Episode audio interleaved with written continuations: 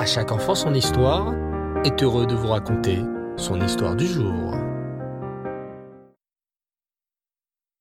Bonjour les enfants, vous allez bien? Baruch Hashem, vous avez passé une excellente journée? Génial. Alors, j'espère que vous êtes prêts pour écouter attentivement une superbe histoire. Alors, notre histoire se déroule en Israël. Cette année-là, la pluie s'était faite rare et la récolte peinait à pousser.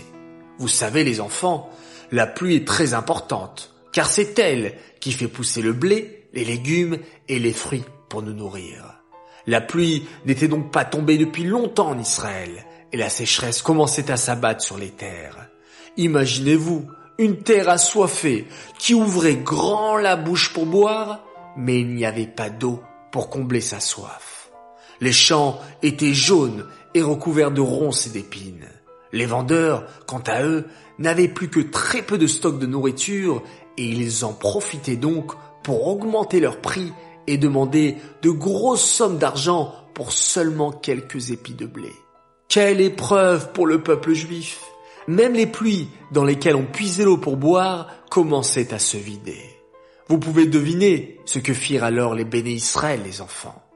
Oui, ils décidèrent de se rassembler dans les choules pour prier Hachem et le supplier de faire tomber la pluie afin que les hommes et les animaux puissent manger à leur faim.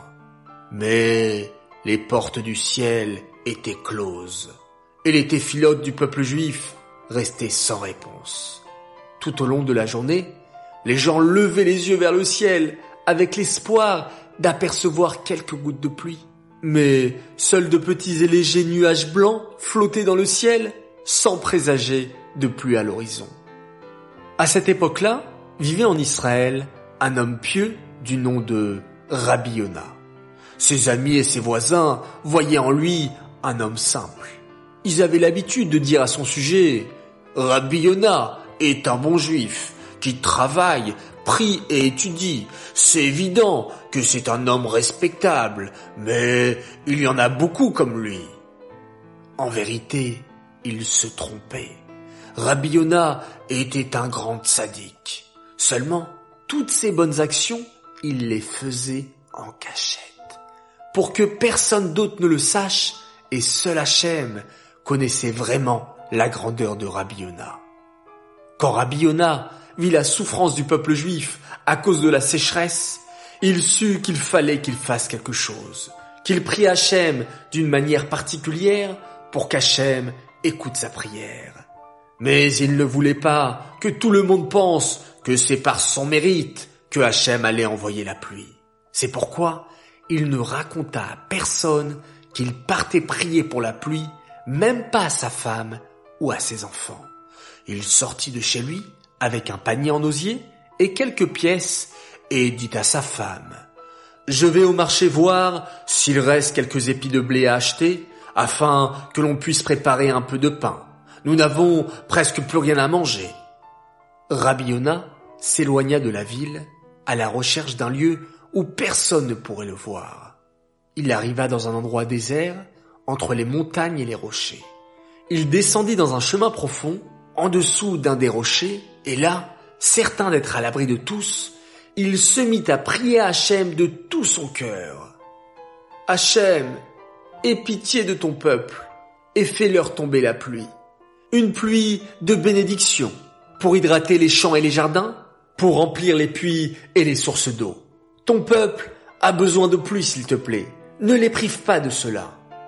Alors que Rabbi était encore en train de prier, un vent se mit à souffler et de grosses gouttes de pluie commencèrent à tomber sur les rochers qui l'entouraient. La pluie se fit de plus en plus régulière et Rabiona comprit que sa prière venait d'être exaucée.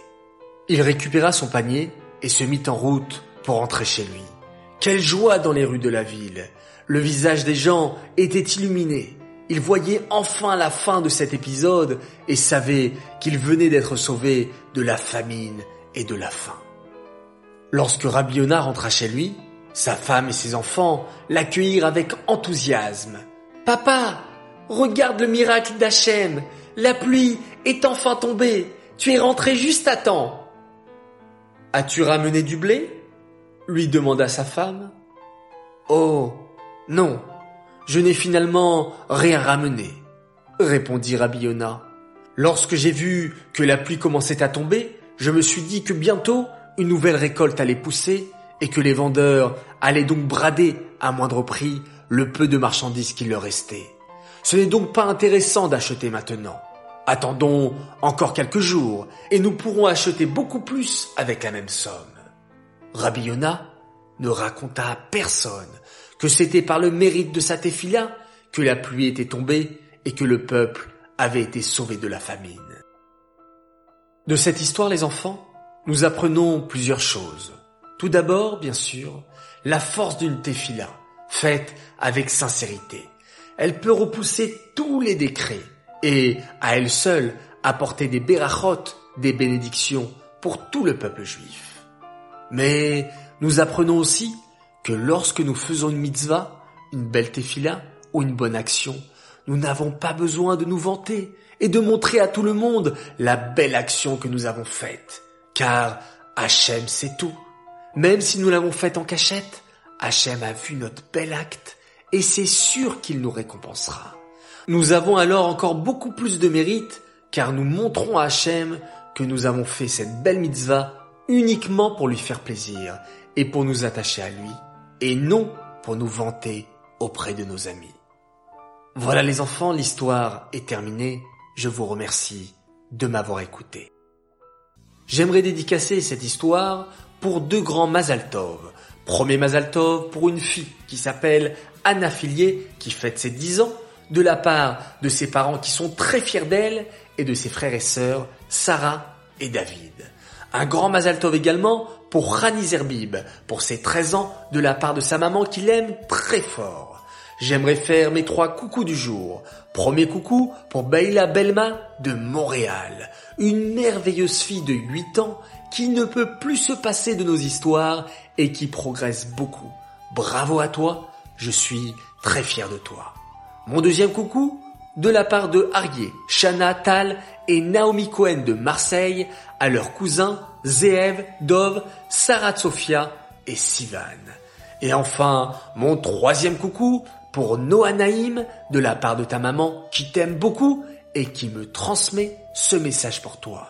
Je suis très fier de tes efforts et de tes progrès. Bravo ma chérie, Hachem est très fier de toi. Continue dans le chemin de la Torah et de l'effort. Voilà les enfants, l'histoire, les Mazaltov, les dédicaces sont terminées. Je vous souhaite une très belle soirée, une belle nuit, faites de très beaux rêves, et on se retrouve Bezrat Hashem demain pour une nouvelle histoire, et on se quitte en faisant un extraordinaire schéma Israël. Laila.